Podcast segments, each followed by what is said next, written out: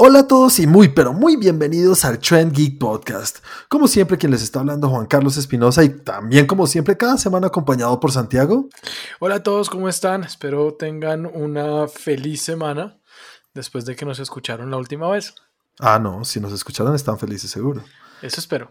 Uno nunca sabe, uno nunca sabe. Nosotros siempre creemos que, todo el mundo está feliz y, por ejemplo, en, los videos de YouTube no siempre se ponen felices. en serio, estos comentarios. Algún día tenemos que hablar de eso un poco. No sé, yo soy como, yo soy como Wi-Fi Ralph. ¿Qué? No leas los comments. No leas los comments. Pues, de pronto pendejo, grande no soy.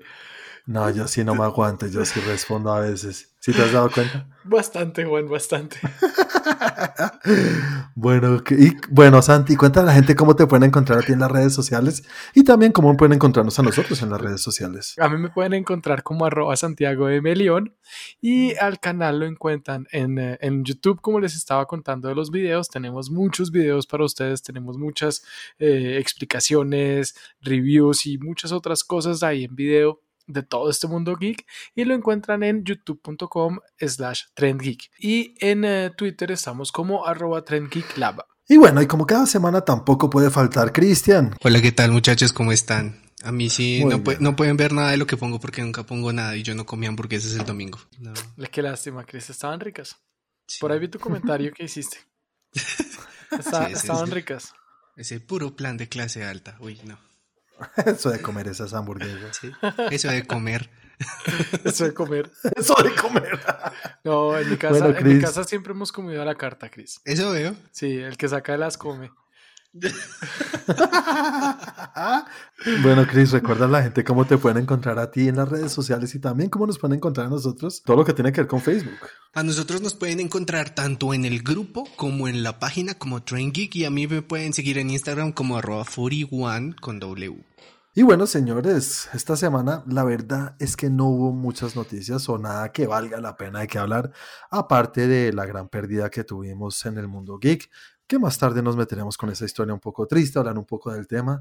Y también, pues ya que no hubo tantas noticias, nos pareció interesante hablar de todo lo que falta del año en cuanto a cine, porque así estén cerrados los cinemas y tengamos todo por streaming, sí hay películas que todavía se quieren estrenar. Entonces vamos a hablar de esas películas y cuáles son las que nos llaman más la atención a nosotros. Pero, como cada semana, comencemos con lo que cada uno pudo ver en cuanto a entretenimiento y comencemos contigo, Chris. Cuéntanos acerca de tu semana. Hace un tiempo yo les había hablado que John Favreau había sacado una serie en Netflix que se llamaba Chef, creo.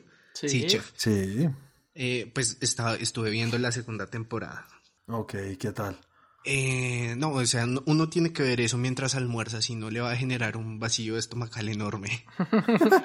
El tamaño de invitados que, que tiene en cada episodio, por ahí parecía un niño chiquito cuando invitó a Sam Raimi. Pero ¿qué tal, ¿qué tal esta segunda temporada? ¿Cada vez va subiendo el nivel en cuanto a personajes que invita? ¿Qué te dijera? Lo que pasa es que en la primera temporada tuvimos a todo el cast de Avengers en distintos episodios, directores y demás. Entonces, en cuanto a personajes, no sé si aumenta. Digamos que se ha mantenido en cuanto al contenido con respecto a la primera temporada. Ok, chévere pero igual es muy buena, te abre bastante el apetito. En eso estuve esta semana. Y hay otra, es una serie de películas, es como una miniserie, cuentos de terror. Creo que son coreanos, sí, son coreanos. Que también está en Netflix. Porque dije, hey, estaban cortos, son episodios de 8 minutos. Es la verdad una mierda de episodios. Tratan como que de, de, abordar muchas creepypastas, cuentan historias de terror y tienen que ser cortas y todo, pero en cuanto a efectos y meterse un poco en la cultura occidental, sí, uy, no, hay capítulos impasables, que uno queda como, no entendí nada. No, qué pereza. Ey, pero me inspiró, de pronto haga una miniserie yo, de ocho minutos cada episodio. Pues, ocho minutos en cuarentena lo logras. Ah, claro, solamente un actor. Con gatos. Sí, bueno, pero tres actores. sin meternos en el tema, Materife es el documental que dura, cada capítulo dura como cuatro o cinco minutos. Sí, está, está corto ese seriado. ¿En serio? ¿Dura cuatro o cinco minutos? Yo la verdad es que, es, que no me llama ni cinco la atención verlo, pero no sabía que era tan cortico. Sí, son cinco o seis minutos el que más dura. Sí, están bien, bien cortos. Pero pues. sí, estoy viendo eso. Eh, si me ponen ahí a, darles una calificación, yo le pongo un 4 de 10. La verdad es que son muy, muy, muy malos. ¿Ninguno así buenísimo que rescate? No, ninguno. Eh, Santi, cuéntame acerca de tu semana entonces. Bueno, esta semana vi varias cositas. em, te seguí tu consejo de ver Speedcubers. Ay, ¿cómo te fue con el documentalcito? Muy chévere. A mí me gustó, me pareció muy, muy chévere.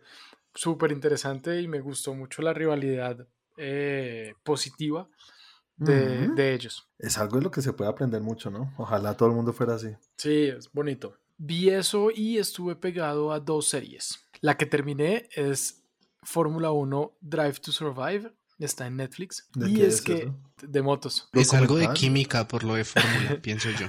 De pronto. Es, es un documental de, de lo que pasa más o menos tras bambalinas en la Fórmula 1. Hace muchos años yo veía mucha Fórmula 1 y desde hace como 8 creo que dejé de verla pero ya no volví a ver nada. Y esta semana, hablando con un amigo, me empezó a hablar de Fórmula 1 y me dieron como ganas de, ah, voy a ver el, el- el Gran Premio este domingo. Entre tanto, abrí Netflix para buscar algo y lo primero que veo es una publicidad de Fórmula 1. Y dije, "Ujú, Sí, es como nos espían. sí, Nos en- espían. nos espían. Entonces, nada, me puse a verlo y súper interesante. Habían muchas reglas y cosas que no sabía. Iban contando como la historia de las escuderías, de ciertos pilotos, lo que está pasando, lo que va a pasar, pues como lo que, lo que creen que se puede venir, rivalidades entre los pilotos de los mismos equipos, eh, cómo viven los accidentes y todo dentro de de las carreras y dentro de la, pues de, de la Fórmula 1. Pues ahí me puse otra vez como en contexto Chévere. ¿Quién es el monstruo ahorita? Hamilton, ¿no? Hamilton. Hamilton está a dos carreras de. ¿El de Disney? eh, Juan, ¿tú puedes cortar el audio de Chris a ratos? Es que siento como un- Eh, el man eh, Hamilton está, creo que a dos, a dos carreras ganadas de igualar a Schumacher. Ah, caray. No jodas. Está a dos carreras. Si, gana las próximas dos carreras, igual, creo que iguala o pasa a Schumacher. Es que literalmente está como en la época en la que Schumacher ganaba todo. Ujú. Ujú. Está igualito. O sea, el man se va a 15 segundos del segundo. O, de, o, o pu- o del tercero, porque el segundo es el de su mismo equipo y va a 3, 4, 5 segundos detrás. Y Ferrari, que era el que pues, siempre le hacía más contrapeso, que son las dos escuderías más duras, está grave desde el año pasado. Pero grave es que eh, en, la, en esta carrera de Spa-Francorchamps terminaron de como 13, 14. Ah, caray. Yo en mi vida había visto a Ferrari Muy o, sea, o- o salía de la, o salía de la, de la carrera, se estrellaban o les pasaba algo al carro o alguna vaina, fallas o algo así, y no terminaban, o llegaban entre los seis primeros. Era raro cuando llegaban de octavo o algo así, pero de 14 nunca había visto eso. Una pregunta. De pronto Chris también puede decir, porque esto es más de, de- de percepción. ¿Ustedes creen que si Hamilton pasa a Schumacher, va a ser medio recordado igual que Schumacher? ¿Verdad que no? ¿Será que es porque estamos alejados del, del tema y la cosa? Pero yo creo que no. Por más que lo pase y haga lo que hace. O no sé si es que es, es un deporte que no seguimos, entonces no sabemos. Yo creo que, que será muy recordado, pero no de la manera que es recordado Michael Schumacher. ¿Por Sí, qué? es que yo creo que son, son como generaciones distintas y es que antes esto tenía como mucha más acogida, pienso yo. ¿Sabes por qué creería yo que Schumacher era más, o sea, que el nombre era más importante? Porque fue el primero. Eh, en ser, no, en, en el O sea, récord que tiene. ¿No había alguien que tuvo que pasar? Sí, Antes de obviamente no antes de Schumacher estuvieron muchos. Eh, Niki Lauda, estuvo Ujú. Ayrton Senna, Mm. eh, es- o sea, Fangio, hubo muchos. Lo que pasa es que fue como el primero, el primero de hacerlo tanto, tan grande como el, un, un wow, y fue la generación que nosotros estábamos creciendo y la generación en la que Montoya entró a, a la Fórmula 1. Sí, pero pues no sé, sabes que sí es percepción porque si, si tú ves los números, eh, Schumacher tuvo cinco campeonatos seguidos, pero Vettel también tuvo cuatro seguidos. Sí. Y asimismo, de ahí para atrás hay muchos que tuvieron muchos seguidos. Entonces, es a lo que hoy yo siento que Schumacher es más recordado. Diría que por nosotros. También. Tocaría ver, pues, si alguien está más afín a eso, de pronto diga, no, Lewis Hamilton es una vaina de locos. No sé, porque es que yo siento que igual tú hablas de Fórmula 1 y tú dices Fórmula 1 y la gente dice Schumacher de una. Claro, tiene canción y todo. ¡Fum! Sí.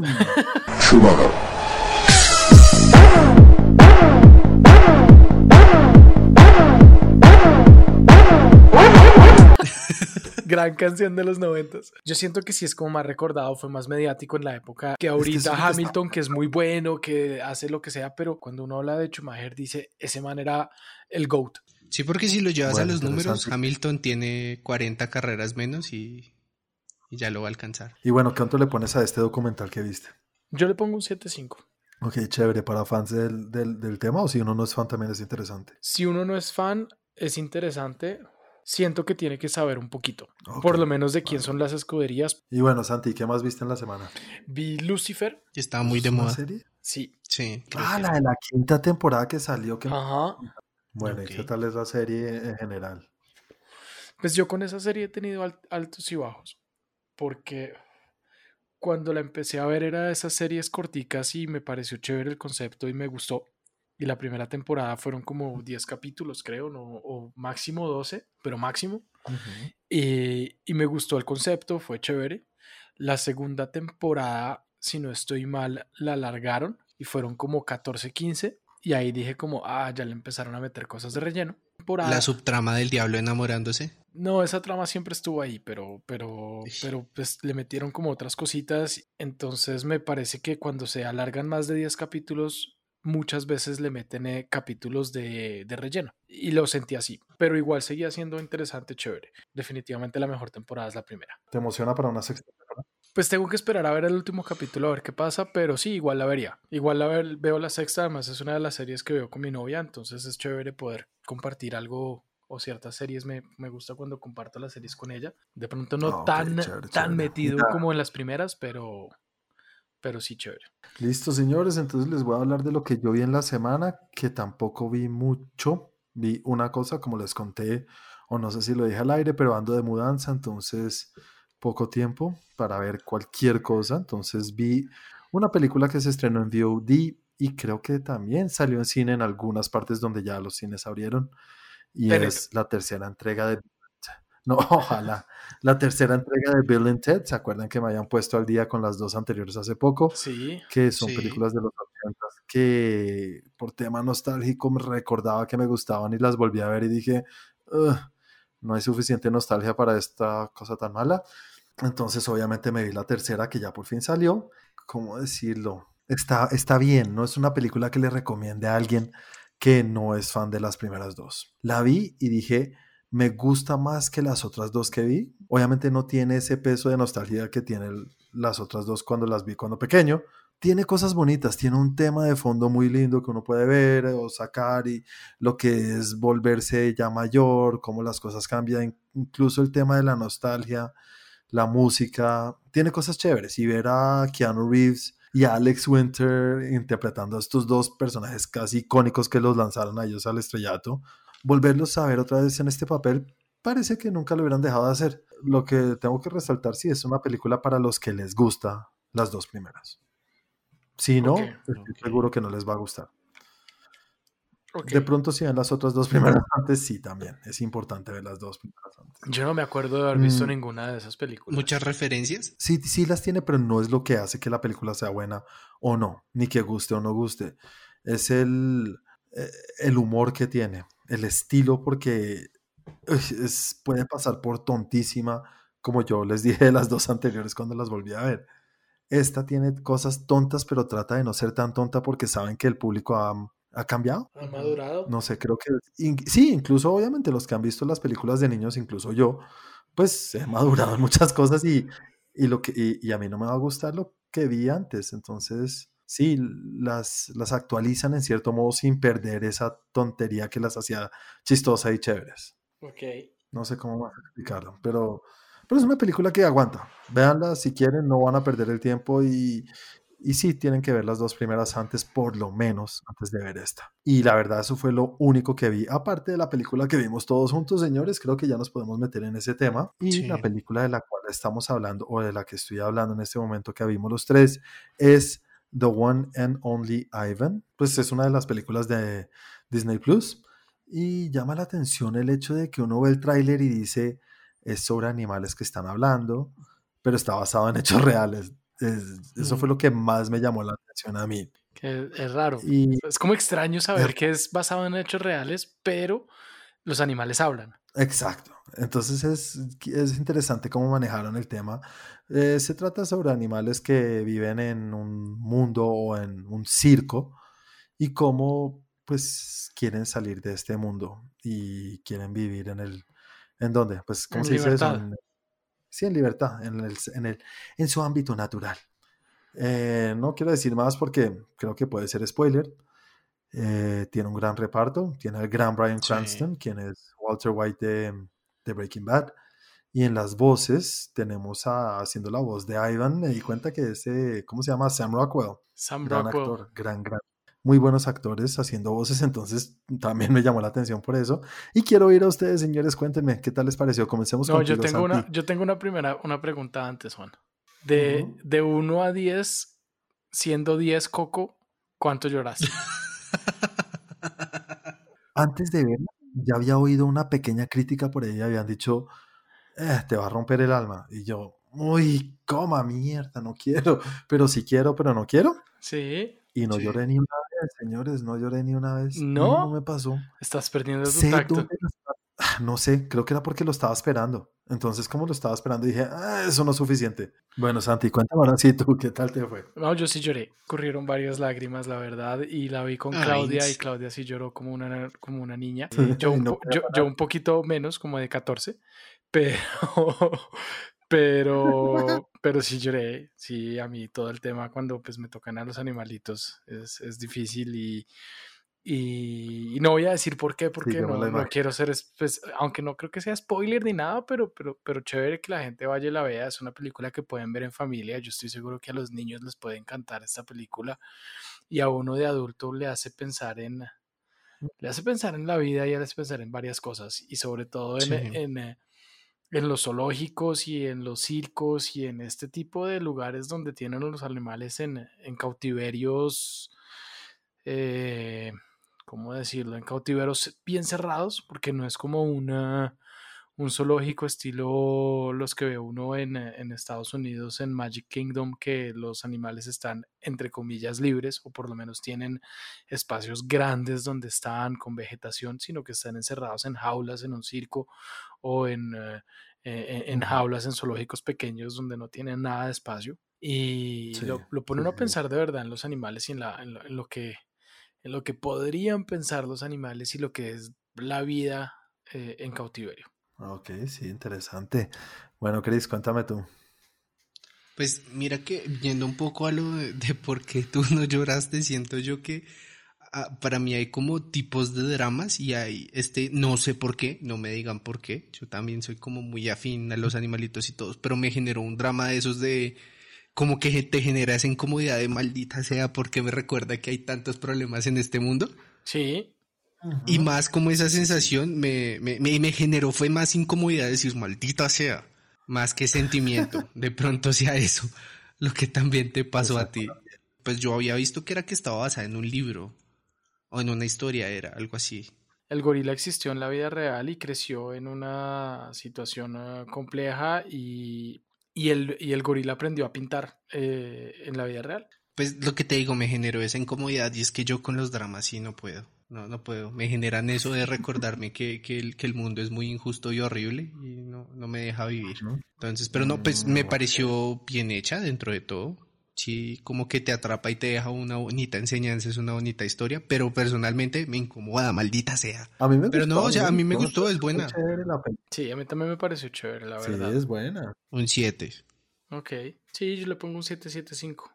no estuvo ni cerca de lo que esperaba. Yo pensaba que iba a ser mucho más, no sé, para niños, sin decir que no es para niños. Es una película muy familiar, muy de Disney, del, pues de Disney Plus, está claro porque es de Disney. Pero pensaba que iba a ser mucho más Doctor Dolittle, la de Eddie Murphy. Uh -huh. Mm. Más comedia, más tonta, más chistosa. Sin decir que esta no tiene sus cosas, pero tiene sus cosas y es un pero también trata el tema un poco de manera más seria en cuanto a lo que ustedes les, lo que hablaron ahorita, lo de la libertad y cómo los animales pues no están para estas cosas. Incluso si, bueno, esto está en el tráiler, si una persona rescata a un animal y lo pone a vivir como si fuera su hijo, no está bien, igual no está bien. Sí, no. Entonces son esas cosas que lo hace pensar a uno Pero es una película que sí, yo quiero que, yo creo que es una película que se le puede recomendar, como dijo Santi, a cualquier persona o incluso para verla en familia y puede romper corazones, pero vean, a mí no me pasó, entonces, no sé. No, pero sí pasa, es como recomendar Bambi. Uno la recomienda porque pues en su momento fue así, pero hijo de madre, maldita película. O El Rey León. Sí. O el Rey León, también es verdad. Tiene esas escenas que uno dice como todavía sueño con eso y no lo puedo olvidar. Sí, yo voy con el 7.5 también, me, me gustó, me sorprendió, me pareció bonita. Sigamos con eh, la segunda sección que no va a ser muy amplia porque lo que dije, bueno, sí va a ser un poco, pero no va a ser en cuanto a noticias porque no hubo muchas noticias. Más allá de la noticia muy triste que nos enteramos anoche fue, ¿no? El Viernes. Sí. Viernes en la noche, sí. Viernes en la noche nos enteramos que falleció uno de los grandes actores de hoy en día, que así no tenga un repertorio muy grande de películas, tiene muy buenas películas y muy buenas actuaciones. Y estoy hablando de Chadwick Boseman, que todo el mundo lo reconoce o lo recordará por su interpretación de T'Challa en Black Panther. Creo que no solo para nosotros, sino para todo el mundo, incluso la gente con la que él trabajó en esto de Marvel, no muchos sabían que él estaba sufriendo o tenía una enfermedad tan grave como es el cáncer de colon, porque eh, estaba hablando con un amigo y le estaba comentando y le dije como, es que ese cáncer es bravo. Y dice, no, cualquier cáncer es bravo. Y yo sí, sí, yo sé, y el cáncer no, es algo que uno no le desea a nadie y uno sabe que es muy duro. Pero hay cánceres de cáncer y hay unos que se pueden tratar más que otros, pero este de colon es muy duro, es muy jodido. Estuve hablando con mi mamá que es médica y me dijo, estos son de las cosas que y son complicados y pesados y eh, son casi invivibles. Entonces hace, digamos, apreciar más de alguna manera la forma en que vivió su vida y lo que nos entregó, ¿no? Sí. Sí, así es. ¿Y duró cuánto, cuánto tiempo? ¿Sabes cuánto duró con el, con el cáncer? Cuatro años. Es que cuatro años es mucho tiempo. Sí. Y fue una pelea años, larga. demasiado. O sea, es como ese tipo de cosas que te cogen desprevenido. Pues de por sí uno nunca sabe cuándo va a llegar la muerte, pero que llegue así es como, wow.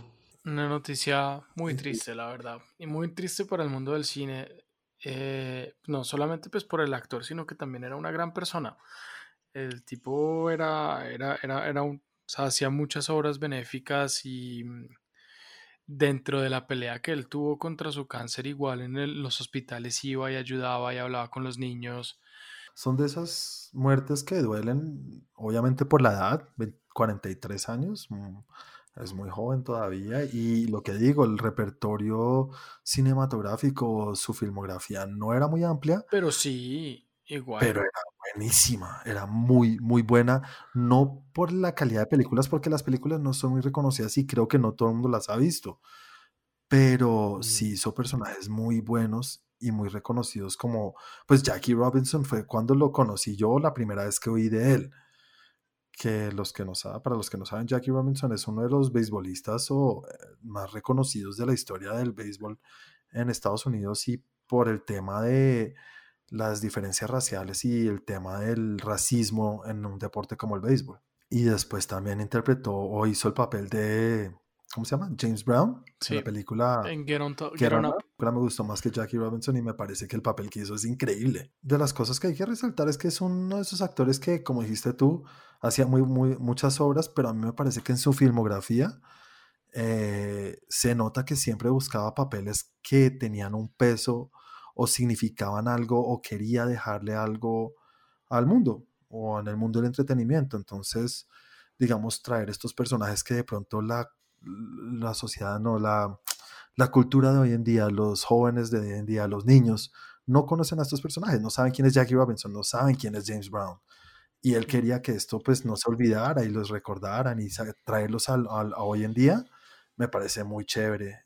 Y pues era muy activo en estas protestas en cuanto al racismo en Estados Unidos, también era muy presente. Y el hecho de ser eh, T'Challa en Black Panther, pues habla de por sí solo de la importancia que es, eh, pues, o lo que fue Black Panther para una comunidad afro- afrodescendiente en, en, no sé, en Estados Unidos más que En todo, el- pero creo que en todo el mundo. Sí. Se va a extrañar y todo el mundo dice que era una gran persona, entonces también más, más complicado el tema y duele un poco más su pérdida. Y ahí tengo yo una pregunta, yéndonos, saliéndonos un poco del, de la persona, de la gran persona y de la historia cinematográfica que tenía, pero más trayéndolo a la, a la vida real y a las consecuencias reales hoy en día y es qué va a pasar con Black Panther 2. Tal cual. Sí, porque mira que creo que algo, algo leí que ya había algo de material grabado con él. Yo estuve leyendo hoy, bueno, hoy a raíz de la muerte es que eh, pues leí los comentarios y la reacción de la gente que trabajó con él y la gente de Hollywood y hoy o leí la el post que hizo Ryan Coogler quien es el director de la primera, y quien iba a ser el director de la segunda, y está en proceso de escritura de la segunda. Y ni siquiera él sabía de esto. Él no sabía que él tenía esa enfermedad. Me parece súper raro. Hay gente que es reservada y él no quería que supiera de pronto para que no lo trataran diferente. Eso cambia muchas cosas. O de pronto le habrían, de pronto no habrían confirmado, sabiendo que tenía el cáncer, no habría confirmado eh, Black Panther 2 porque pues no saben si iba a estar o no.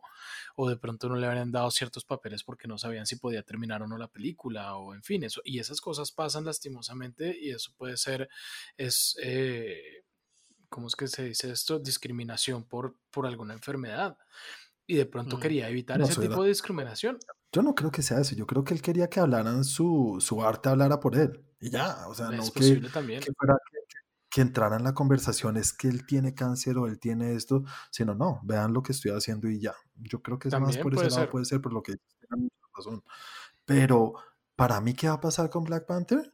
Y lo que me parece lo más lógico y espero que hagan y no creo, bueno, yo sé que va a haber mucha gente pegando el grito en el cielo y no van a estar de acuerdo con lo que voy a decir, pero tienen que, pues, conseguir a otro Black Panther, hacer un recast, reemplazar al actor.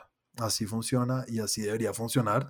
Y creo que es lo que él querría que pasara con lo que dije ahorita. Tiene sentido que él o sea, lo que les costó crear ese personaje y lo que significa Black Panther para que después digan, eh, no, ya no existe o no, no, yo creo que él querría que continuaran con el personaje. O sea, y la, viene otra pregunta, ¿no lo harían en CGI? Uy, no. Yo creo que para darle una despedida, pero no creo que del material o, o de la calidad para mandar toda una película en CGI con él. Ok, yo se lo pregunto. de pronto, de pronto un cameo en una película de Avengers o algo que salga por ahí de pronto, pero toda la película no creo. Porque yo lo, lo digo es porque hay personas que, como dice Juan, hay personas que dicen, no, para, para mí eh, King T'Challa es él y no es otra persona y hacer un recasting, eh, cómo le van a quitar eso al personaje y cómo le van a poner a otra persona ahí. Y hay personas que van a estar, gente que va a estar en contra de eso. Yo siento que uno, por la razón que dice Juan, él habría querido seguir con el personaje porque lo quería y porque, porque yo siento que por lo que representaba no quisiera que el personaje quedara ahí. Y tiene una carga cultural, política muy grande. Exactamente, por eso que representaba, no creo que él quisiera que quedara ahí si, si él pues, no llegara a estar.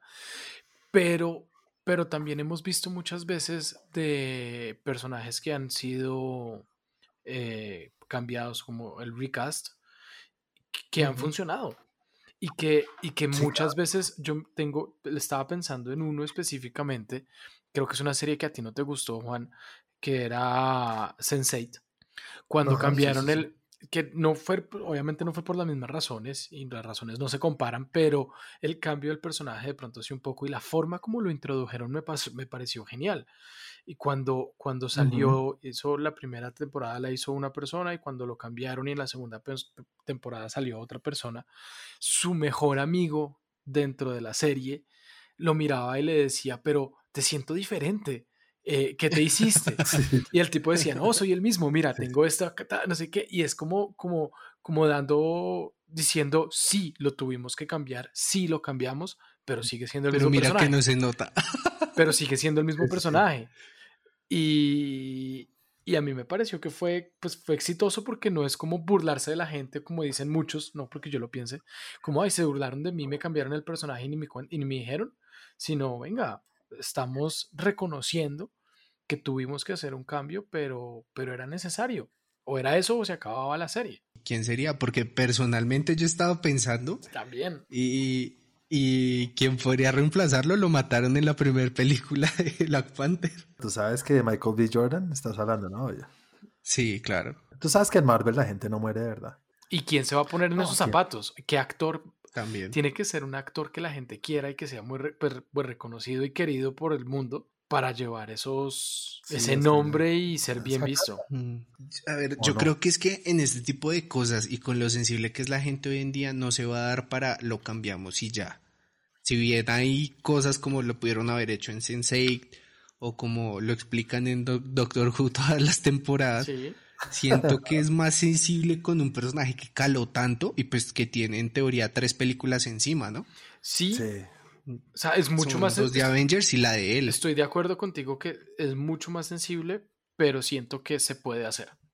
Y que se debe Sí, hacer. o sea, sí, siento también que se puede hacer, pero yo creo que sería demasiada presión para darle a un actor para reemplazar, pienso yo. Yo creo que estamos igual muy prontos, muy cercanos a la muerte, ¿no? Estamos a un día nomás Sí, y también. eh, poco a poco las cosas se irán viendo y irán hablando y, y no sé, estaba pensando lo que dijiste que tiene que ser un gran actor y sabes que no sé si lo veo tan así, quisiera que fuera un desconocido de pronto más cercano, sin decir que Chadwick Boseman, como lo dije ahorita, era desconocido, pero sí un actor a ese nivel, que, que, que no sea tan grande, que no opaque a lo que había hecho Chadwick Boseman sin decir que lo va a hacer mejor que él. Sí, un gran nombre, no, que no sea un no, Samuel L. Jackson sin decir que se podría Sí. hacer. Al- Un actor que es que su nombre pesa más que los mismos personajes que, que, que, que, que- que interpreta, prefiero que no sea algo así. No, yo est- gusta. estoy de acuerdo contigo. Tiene que ser una persona talentosa que pueda llevarlo adelante, sobre todo porque pues seguramente van a haber otras películas y seguirá, pero no necesariamente un actor de, de renombre o muy, muy, muy, muy conocido. Bueno, señores, muy triste. Lo extrañaremos y miraremos a ver qué pasa más adelante con todo el tema de Black Panther.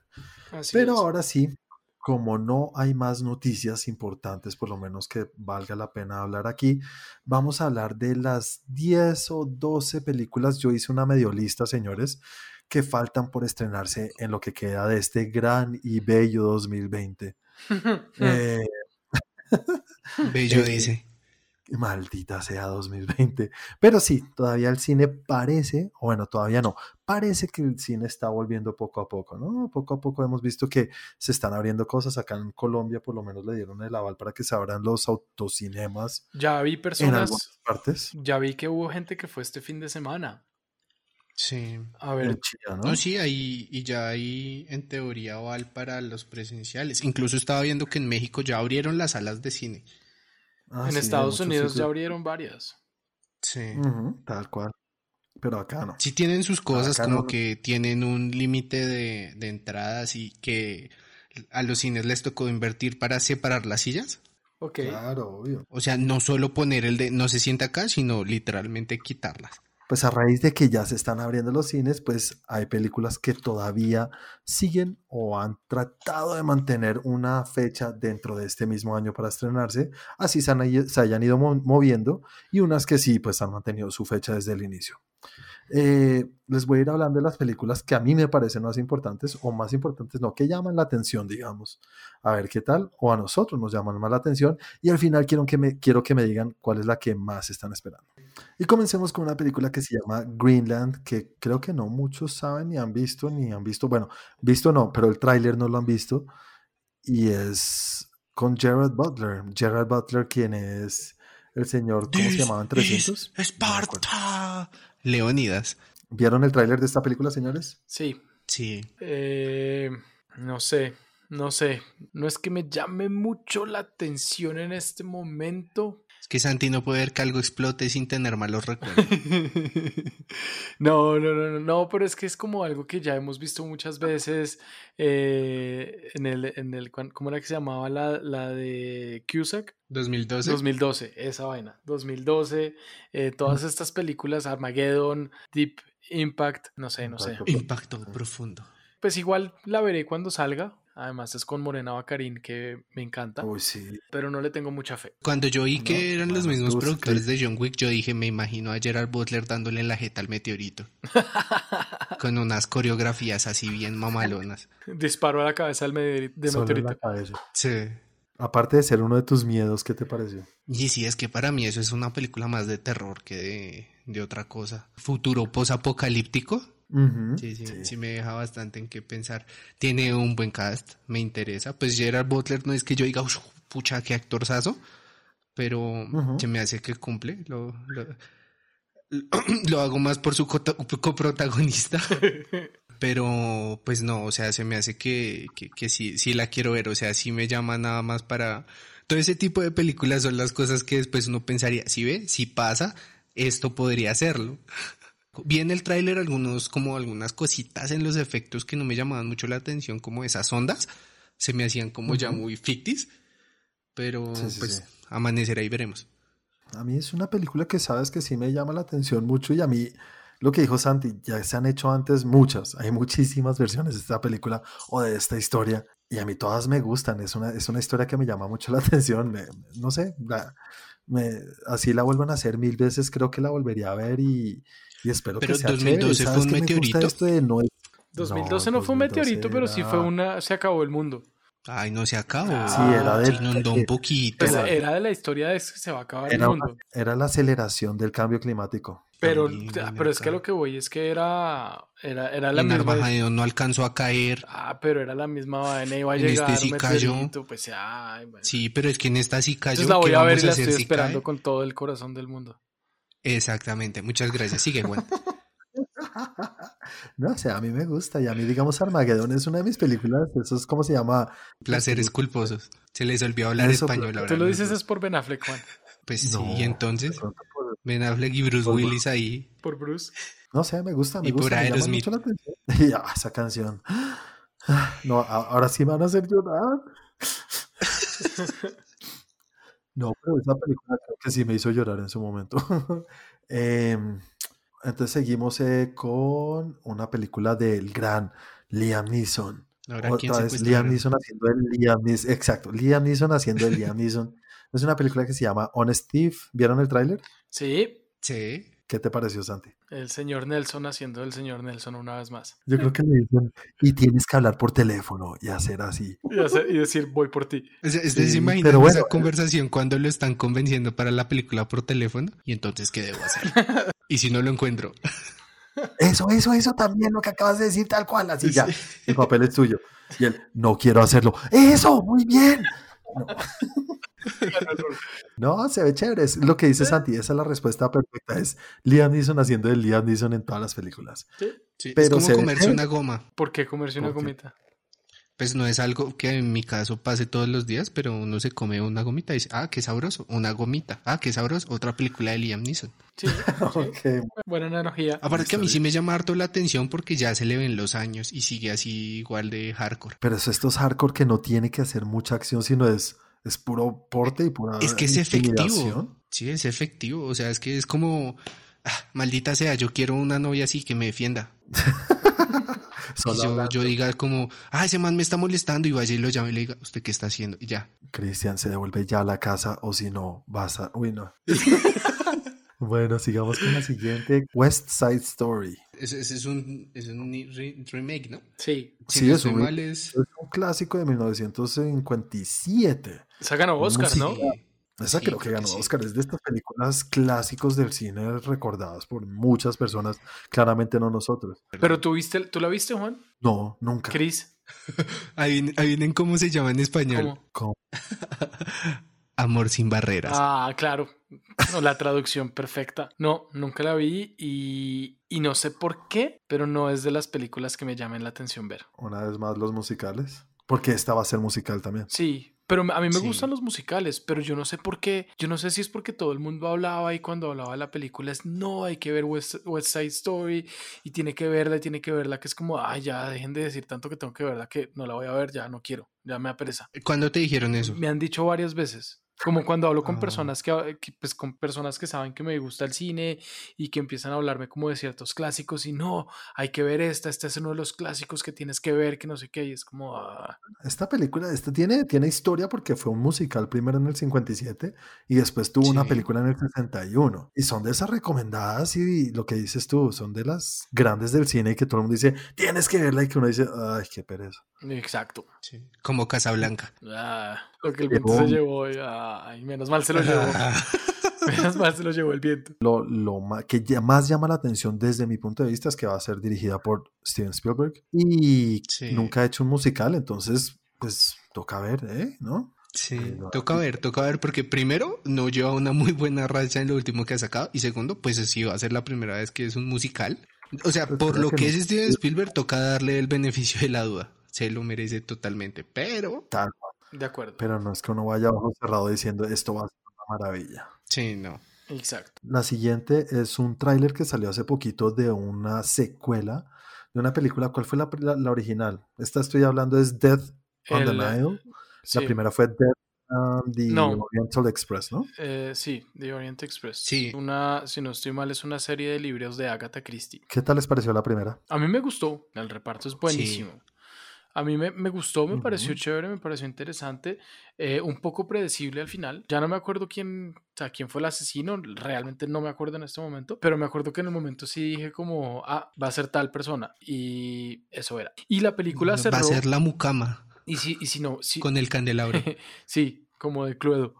Y la película, la película cerró, me acuerdo, eh, cuando a él lo llaman y le dicen como tiene que irse, hay una hay un asesinato en, eh, en un barco, que de hecho me pareció muy, en ese momento no ¿Me sabían, estás diciendo que hay un multiverso? no, no que hay multiverso, pero en el momento no sabían si iba a haber una segunda, muy osado, porque no sabían si iba a Sí. haber, si le Ujú. iban a dar vía libre a la segunda película. Eh, a esta película no le fue tan bien en taquilla. Entonces, No, sí, no me, le fue tan bien. sí me pareció raro como, uy, desde ya están anunciando que va a haber una secuela y no les está yendo tan bien en taquilla. Eh, me parece bastante osado y la hicieron. Además, porque pues, Pues- también tiene un reparto bien, bien interesante. Ahí Bueno, sí ustedes tú. siempre han sabido más que yo en esto, pero lo que veo dice que la primera, la de Murder on the Orient Express, tuvo presupuesto de 55 millones Ajá. Yo no puedo creerlo. y recaudó 351. Le fue mejor de lo que yo Pues no tenía me pensado. parece tan malo. Ese presupuesto no me cuadra con ese nivel de, de actores. Pues a ver, a ver qué te digo. A Johnny Depp le pudieron haber pagado con vino. Daisy Ridley no le importaba porque iba a ser Star Wars, entonces se regaló.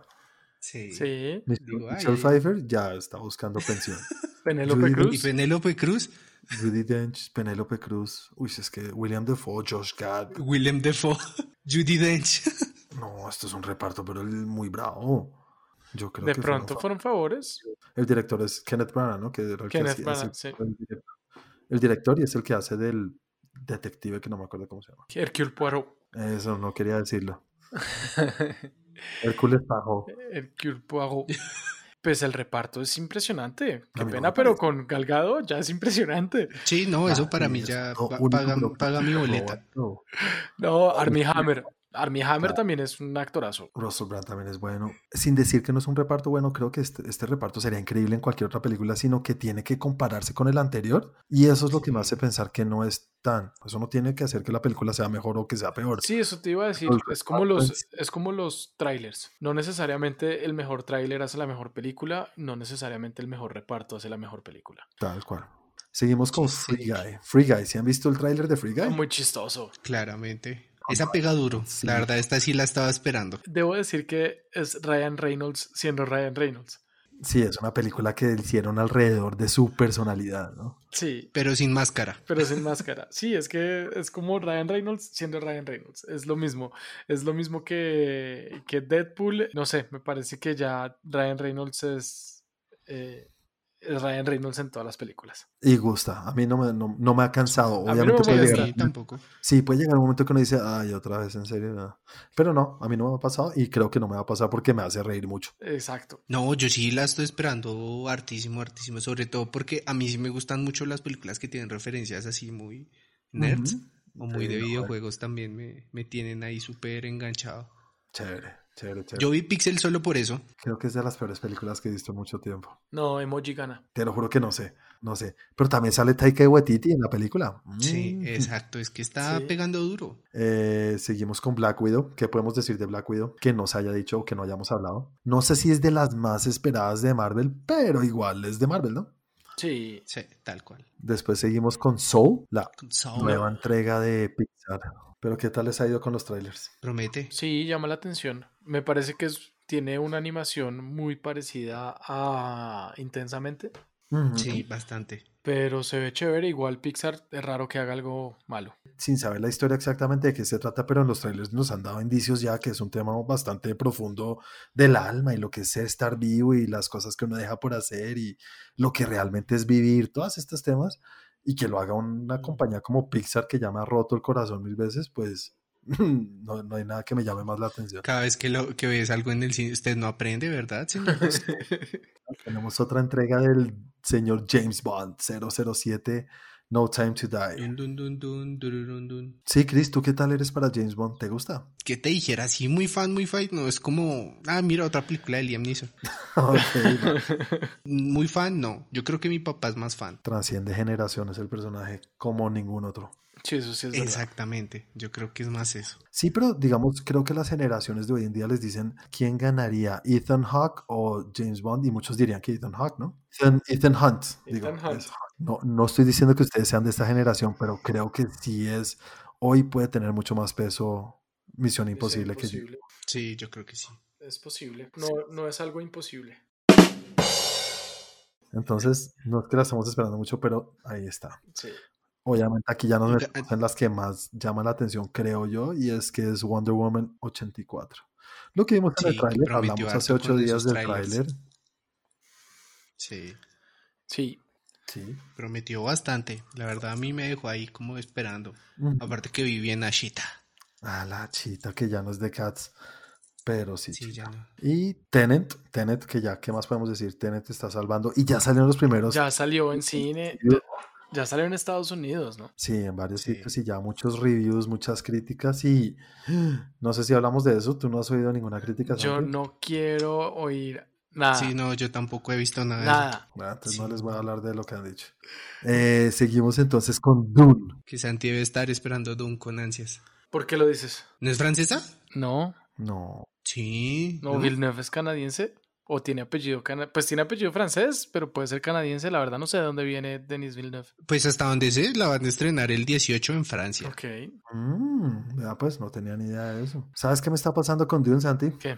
Lo mismo que dijiste ahorita de Casablanca y de eh, West Side Story y estas películas. Ya es como la tienes que ver y tienen que ver y esto se ve buenísimo y ya. Marica, ya. Sí.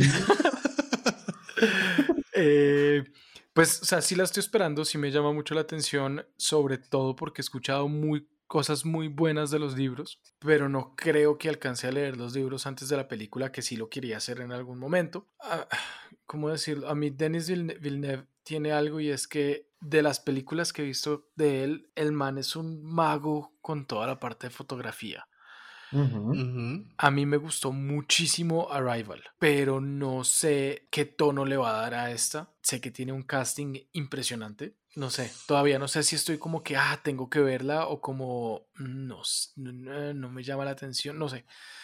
Estoy ahí como, como, como, como dividido en, ah, en lo que pueda y lo que no pueda hacer Villeneuve con esto. Es que a mí me, me da cosa por el, también como por la temática que llega a tener.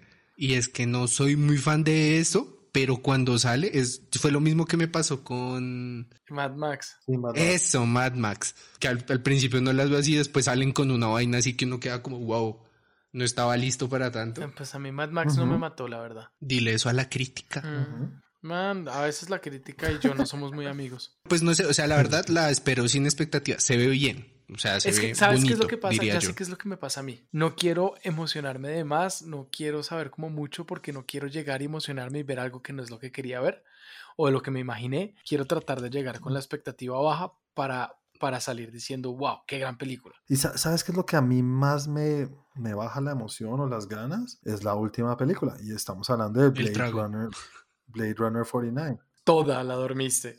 Película de tres horas. yo y pensé que había sido el único. Pues yo no me dormí, pero con las personas que iba así se Juan durmieron. Carlos se quedó Uy, dormido bueno. desde que empezó. O sea, sonaron los. Salió el logo al principio y se durmió. Hora y media y solo dormí la mitad. Dios. Sino que eso es un huevo, eso es una película entera. La fotografía y se quedaba era mirando un andén y cómo se movía un papelito en un andén. ¡Coma mierda! Sí, por eso. No, ¿y sabes qué es lo peor? Yo cometí el error de verla en Dynamics. Uf.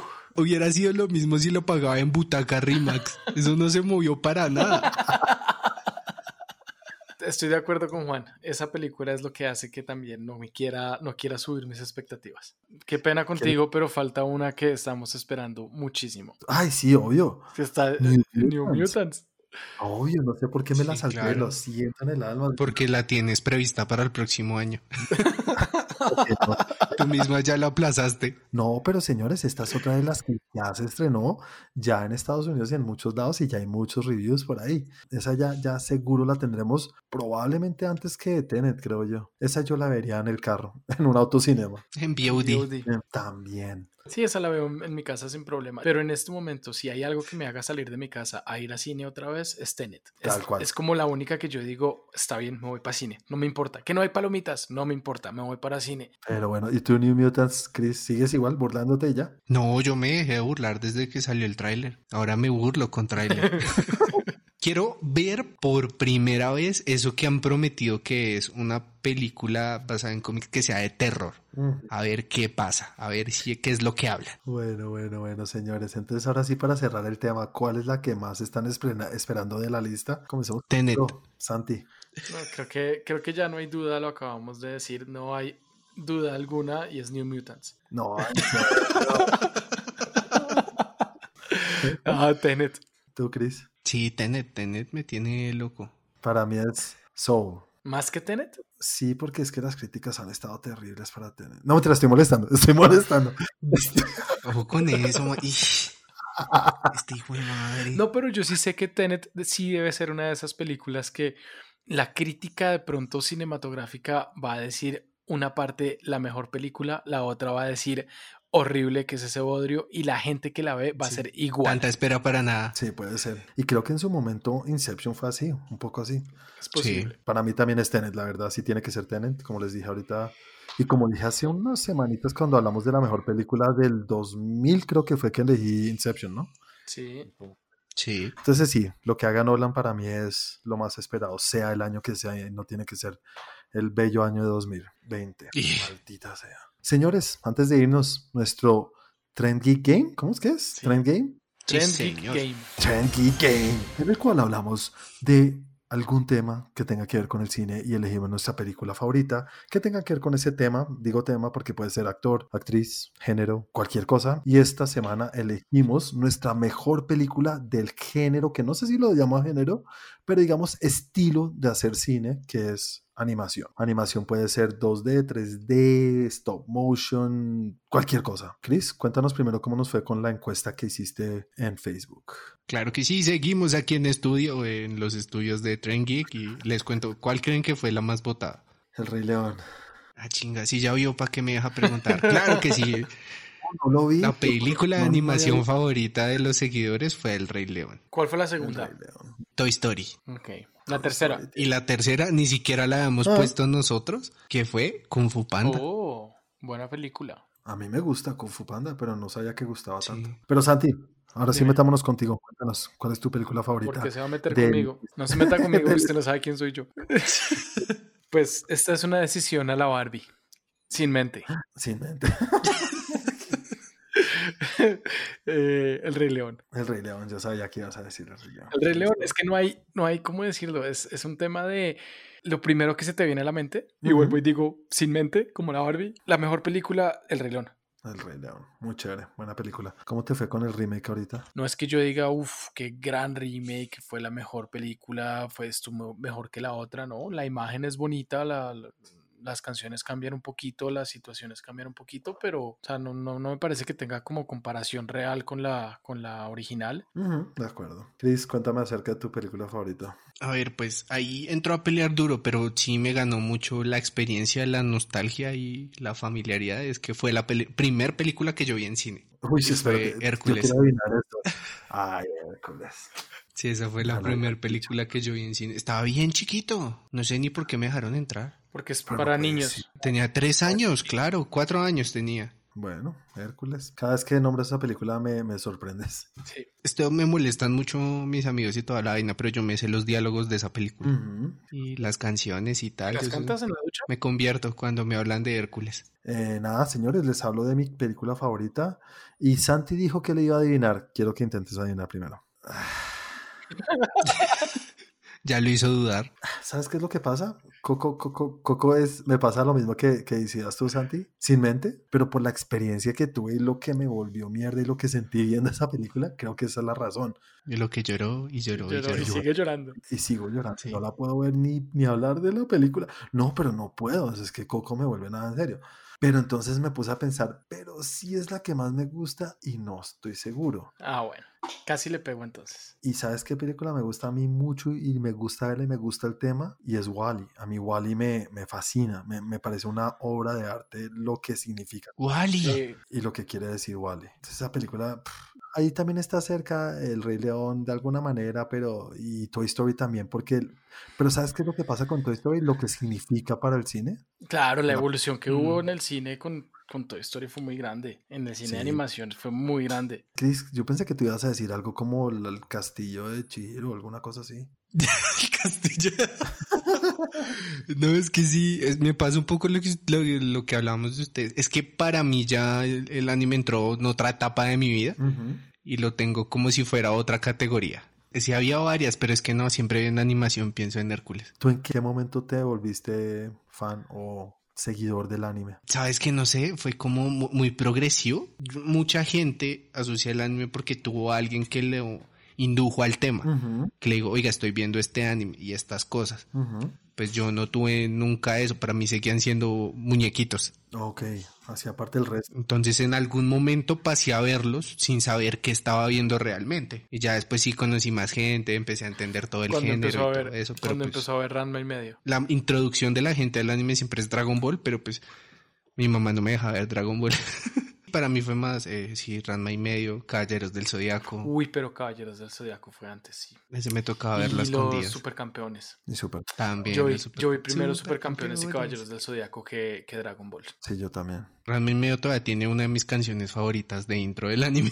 Era muy. es- eso no debería ser para niños, eso no lo deberían pasar en, en- en horario de niños. No, y eso, eso que no has visto el manga, eso no es para niños. No, pero pues es que eso lo pasaban en, en- en televisión abierta para niños eh, a las 3, 4 de la tarde. ¿Cuál es el tema con Ranma y medio? Voy a decir lo que me acuerdo, ¿no? Es un, Sí, es un personaje que puede cambiar de sexo, creo que es. Sí, sí, con agua. con el agua con caliente o fría, cambia de sexo. Sí. Pero hasta ahí, ¿verdad? No es que tenga No, escenas lo que pasa. No, sí, Juan, esa es, esa es como la parte, esa es la parte serios. por encimita, pero el, el que era el, eh, ¿cómo se dice? El, eh, el- el- el- no me acuerdo si era el abuelito o el entrenador o una vaina así, era un viejo de 200 años y su fetiche era coleccionar ropa interior de mujer. Ah, cállate. Sí, y le robaba la Sí. ropa interior a las mujeres. Y era, y era fetiche, como el, No. como El maestro Roshi. También tenía una vaina por el estilo. Entonces, eso eh, no es que sea tan de horario de 3 de la tarde. Sí, lo que pasó con eso es que el anime llegaba así en bruto acá para el, el público occidental y acá la distribución la hacía una marca que se llamaba 4Kids y 4Kids es súper famosa por toda la censura que le puso al anime y la censura de ellos no era solamente en el doblaje sino que se metían con las imágenes. Pasó mucho con Yu-Gi-Oh que al principio salían las pistolas y todo esto y cuando llegaba acá solamente salían apuntando con el dedo. Le metieron muchísima mano a todo eso. Entonces hasta mucho tiempo después fue que nos llegó el anime real. Y hay canales como Nickelodeon y cosas que se arriesgan un poco más, ¿no? O Canal 1. Gracias, Canal 1. Bueno, para otro- en otro capítulo te, te pregunto más acerca de ese mundo, Chris. Y bueno, señores, la semana que viene vamos a seguir, como dijiste tú, Chris, con nuestras encuestas. Y creo que el tema va a ser muy distinto a lo que hemos llevado, no porque no sea algo que nos encante o que nos fascine como lo otro, sino que vamos a cambiar totalmente de formato y no vamos a seguir con el cine, sino que vamos a pasar a la televisión. Específicamente vamos a elegir nuestra serie de televisión favorita. Ya, Pero- ya con todo lo que tiene que ver con Netflix y streaming, tenemos que meter todo ahí como Sí, si fuera exacto. como si fuera televisión. Vale. Llegamos al final del capítulo de hoy. A los que nos están escuchando, como siempre les digo, si nos están escuchando en Apple Podcast o en iTunes, déjenos un review, denos un like y como siempre digo, hey, recomiéndenos a la gente, a sus amigos, hermanos, primos, lo que sea, que sean am- amantes de todo este universo geek, lo que tenga que ver con cine y televisión. Cualquier cosa, señores, muchas gracias por acompañarnos hoy. Santi, recuerda a la gente cómo te pueden encontrar a ti en las redes sociales y también cómo pueden interactuar con nosotros en nuestras redes sociales de Tren Geek. Claro que sí, Juan. A mí me encuentran como arroba Santiago de Melión. Como les dije, si quieren meterse a ver las hamburguesas que me comí, creo que se las voy a poner ahí en la, historia, no, sino en las, en las foticos.